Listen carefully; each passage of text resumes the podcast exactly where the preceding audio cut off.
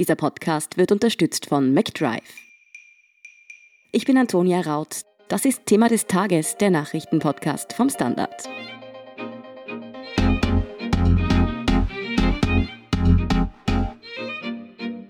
Im oberösterreichischen Urlaubsort St. Wolfgang sind Stand Sonntagabend 53 Personen mit dem Coronavirus infiziert.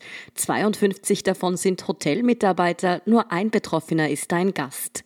Ein kleiner österreichischer Ort mit vielen Touristen als Corona-Hotspot, da liegt der Ischgl-Vergleich natürlich nahe, wie die Situation in St. Wolfgang wirklich aussieht und ob es tatsächlich Ähnlichkeiten zum verheerenden Corona-Ausbruch im März in Tirol gibt, erklärt Irene Brickner vom Standard. Irene, vergangene Woche Woche ist der erste Hotelmitarbeiter in St. Wolfgang positiv auf das Coronavirus getestet worden.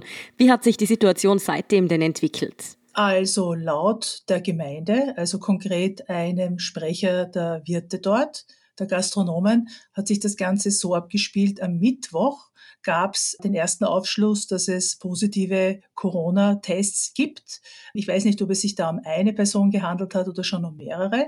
Daraufhin gab es Tests in der Gruppe der Praktikanten, weil die erste Person oder die ersten wenigen Personen Praktikanten waren. Es war dann eine Meldung der Austria Presseagentur von Freitag in der Früh, dass man acht Fälle gefunden habe.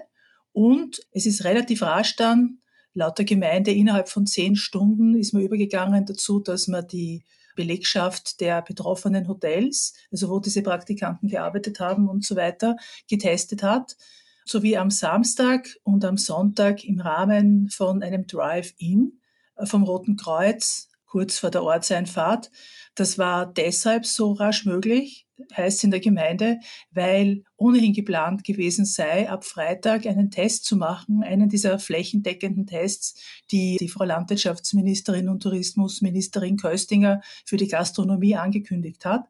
Zu diesen Tests habe man sich, heißt in der Gemeinde, vor vier Wochen schon angemeldet. Wie geht's den Erkrankten denn jetzt? Weiß man darüber was, wie die Verläufe sich entwickeln? Ja, also offensichtlich handelt es sich bei all den getesteten, positiv getesteten, bis auf, glaube ich, einen Gast, der sich derzeit wieder zu Hause im Burgenland in Quarantäne befindet. Aber den anderen um Leute zwischen 16 und 20 Jahren, also ganz junge Menschen, die alle miteinander Grippe-Symptome haben, erhöhte Temperatur bis hin zu leichtem Fieber, Schnupfen, Halsweh und so weiter also die bis jetzt nicht schwer erkrankt sind. Dazu muss man aber auch sagen, dass Covid-19 eine Krankheit ist, die in der ersten Woche eigentlich bei allen Menschen oder bei fast allen Menschen relativ harmlos verläuft. Und wenn es zu einer Verschlechterung kommt, ist das in der zweiten Woche. Dennoch scheint es so zu sein, dass es sich bei diesen jungen Leuten also in Grenzen hält. Nicht schwer bis jetzt ist. Weiß man denn, wie genau die sich angesteckt haben? Ja, das weiß man. Die haben einfach gearbeitet, eben im Rahmen ihres Praktikums in den diversen Hotels und haben sich danach getroffen und haben miteinander einen Kaffee oder ein Bier getrunken und haben auch miteinander in Apartments gewohnt übernachtet, wo sie zu dritt oder zu viert in einem Zimmer gelebt haben. Soweit ich das rekonstruiert habe, sind da keine illegalen Partys oder so etwas passiert, sondern einfach Unterhaltungen in zwei Lokalen in St. Wolfgang, die man sich so vorstellen muss als Kaffeehäuser mit erweiterten Abend- und Nachtbetrieb. Ja, sowohl diese Bars und Cafés als auch die Hotels, in denen die Erkrankten arbeiten, die sind ja weiterhin offen. Ist denn das vernünftig? Sollte nicht vielleicht drastisch gefragt eher gleich der ganze Ort unter Quarantäne gestellt werden? Daraufhin, da kann ich jetzt auch einmal die Antwort geben, die von Seiten der Gemeinde und auch des Landes kommt dort.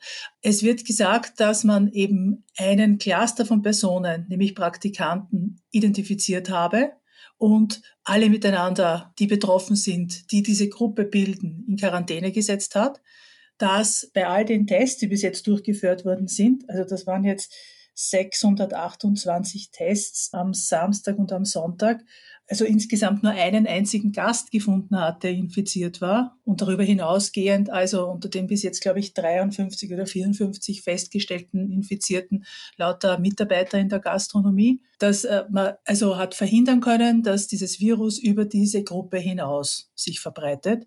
Und aufgrund dessen sei es nicht notwendig, diese Hotels zuzudrehen. Ob das jetzt tatsächlich eine kluge Sache ist oder nicht, ist mir jetzt schwer vom jetzigen Standpunkt aus einzuschätzen. Das wird sich leider erst herausstellen in den nächsten ein, zwei Wochen, je nachdem, ob es zu weiteren Infektionen kommt oder nicht.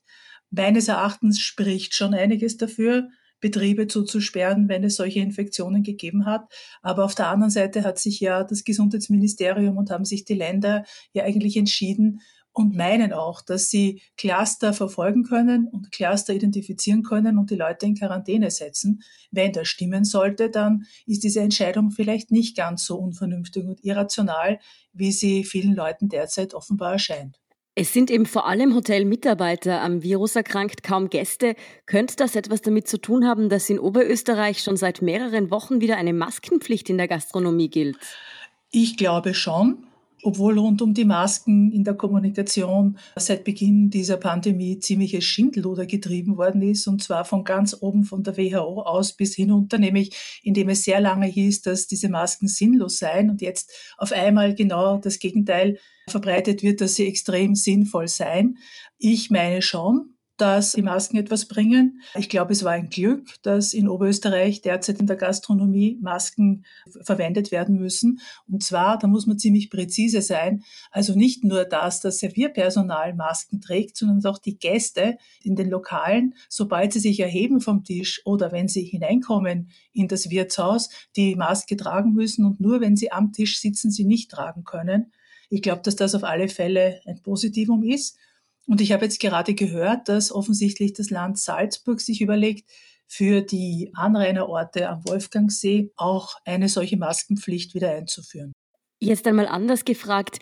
Bis jetzt sind kaum Gäste erkrankt. Könnte es aber auch möglich sein, dass man das einfach nur noch nicht weiß? Die könnten ja schon abgereist sein oder einfach nicht getestet worden, weil das war ja freiwillig für Gäste. Genau, es war freiwillig.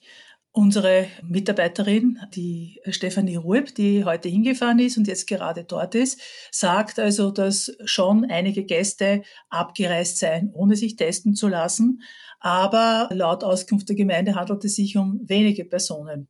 Immer wieder liest man jetzt auch, dass St. Wolfgang das neue Ischgl werden könnte. Ist dieser Vergleich in deinen Augen zulässig? Auch hier kann ich jetzt nicht eindeutig Ja oder Nein sagen. Ähm, vielleicht einmal die Dinge, die da, dafür sprechen würden, dass also eine Vergleichsmöglichkeit existiert. Faktum ist, es handelt sich um ein Tourismusgebiet. Faktum ist, dass gerade Saison ist, also Sommersaison. Bei Ischgl war es Wintersaison. Faktum ist, dass es sich eben um Orte handelt wie Hotels und Restaurants, wo Leute eng zusammenkommen, Leute, die sonst nicht eng zusammenkommen würden. Und natürlich gibt es drittens auch ein Interesse, gerade in Österreich, wo sehr viel Geld gemacht wird, das auch nötig ist für Steuerleistung und so weiter und so fort. Also wo der Tourismus dazu beiträgt zum allgemeinen Wohlstand, also dass vielleicht versucht wird, die so eine solche Situation von vornherein so undramatisch wie möglich darzustellen. Also das sind die Argumente, dass es ähnlich sein könnte. Was dagegen spricht, ist erstens, dass Ischgl zu einer Zeit passiert ist, wo man über dieses Virus wenig bis nichts wusste. Es ist mittlerweile Stand der Wissenschaft, dass man davon ausgeht, dass in Ischgl dieses Virus sich verbreitet hat, schon ein paar Wochen bevor überhaupt es klar war, dass es sich um dieses neue Coronavirus handelt. Das heißt, dass das schon sehr breit in der Bevölkerung da war und auch unter den Gästen da war, bis man dann draufgekommen ist, dass es diese Infektionen gibt. Das ist jetzt sicher nicht der Fall in St. Wolfgang. Also erstens kann man es identifizieren, zweitens passen in der Bevölkerung die Leute schon ziemlich genau auf, wie ihre Symptome sind und so weiter und so fort. Und man kann eben relativ rasch feststellen, dass solche Fälle stattgefunden haben und sie vielleicht doch tatsächlich eingrenzen.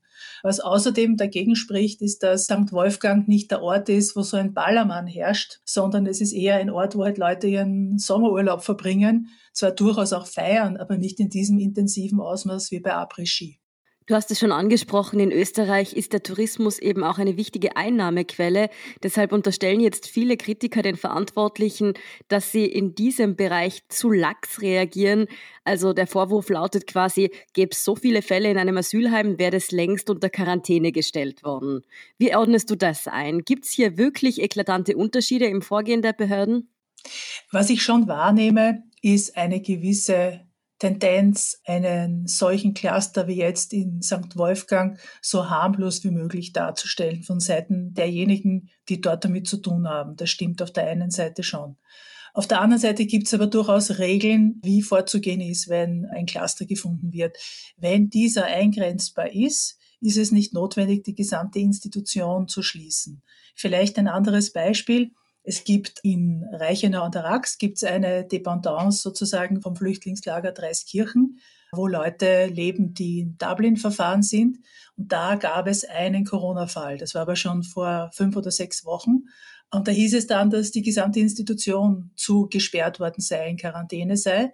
Und wie ich mich da näher erkundigt habe, bin ich draufgekommen, dass das nicht der Fall war, sondern dass man das Zimmer, wo diese Person gelebt hat und die Zimmer rundherum unter Quarantäne gesetzt hat. Das heißt, auch zum Beispiel in den Flüchtlingsheimen wird unterschiedlich umgegangen, weil, vielleicht erinnern sich manche Hörerinnen und Hörer, Dreiskirchen wurde als Gesamtes unter Quarantäne gesetzt. In dem Sinne denke ich mir schon, dass es unterschiedliche Vorgangsweisen, je nachdem, wo die Infektionen stattfinden und wie rekonstruierbar die Gruppe ist, unter der sie stattfindet, gibt. In St. Wolfgang ist die Situation jetzt ja noch lange nicht ausgestanden. Es ist noch eine ganze Reihe an Tests, die ausgewertet werden muss. Nachforschungen stehen noch auf dem Plan. Was für Schritte hältst du hier denn noch für möglich? Könnte hier tatsächlich noch einmal ein Mini-Lockdown sozusagen kommen? Also nach jetzigem Stand der Dinge Jetzt am Montag hat mir die Stefanie Ruib, die gerade dort ist, wie ich gesagt habe, in St. Wolfgang gerade erzählt, dass vom Land und von der Gemeinde ausgeschlossen wird, dass es zusätzliche Maßnahmen geben soll. Ich würde aber nicht ausschließen, dass es die gibt. Und zwar wird sich das entscheiden über der Frage, wie viele weitere Positivfälle jetzt bei den restlichen über 400 durchgeführten Tests sich herausstellen.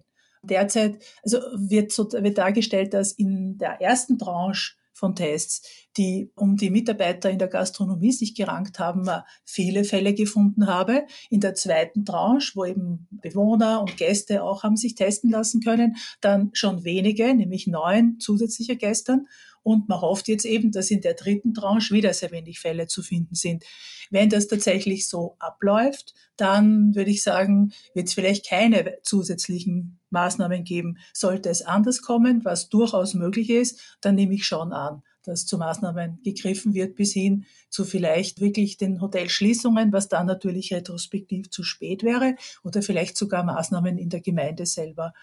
Wie gesagt, was ich gehört habe, ist, dass das Land Salzburg sich überlegt, Mund-Nasenschutzpflicht in der Gastronomie in den Salzburger Orten am Wolfgangsee einzuführen. Und dazu möchte ich schon gerne etwas sagen. Diese Verzettelung nach dem föderalistischen Prinzip ist eigentlich in dieser Situation völlig kontraproduktiv. Es bräuchte Maßnahmen, die in ganz Österreich gleich sind und eigentlich bräuchte es auch Maßnahmen, die innerhalb der Europäischen Union nach Regionen unterteilt und nicht nach Nationalstaaten unterteilt gesetzt werden können.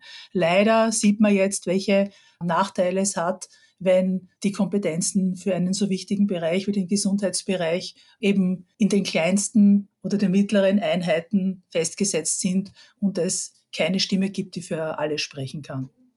In St. Wolfgang ist es also derzeit noch schwer zu sagen, wie sich die Situation weiterentwickeln wird. Danke, Irene Brickner, für deine Einschätzung. Danke auch. Wir sind gleich zurück.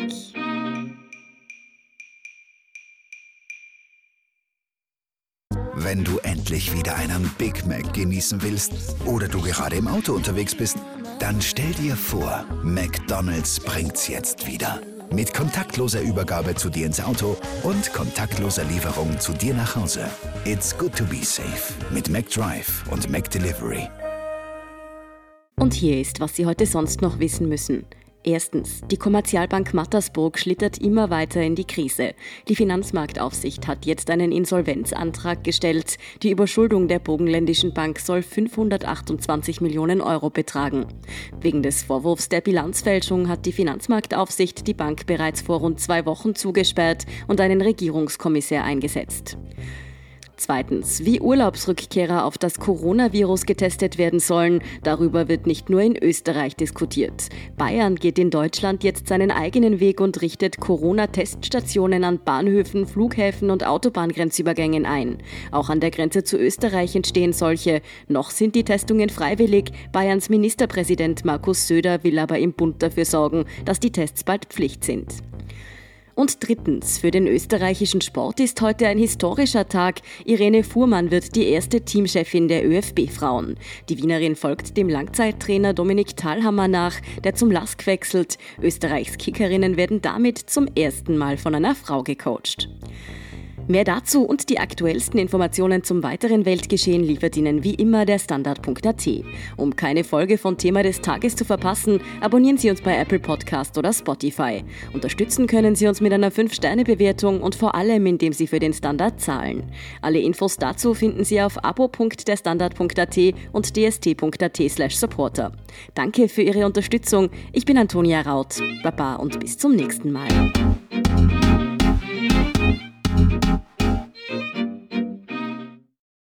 Wenn du endlich wieder einen Big Mac genießen willst oder du gerade im Auto unterwegs bist, dann stell dir vor, McDonald's bringt's jetzt wieder. Mit kontaktloser Übergabe zu dir ins Auto und kontaktloser Lieferung zu dir nach Hause. It's good to be safe mit McDrive und McDelivery.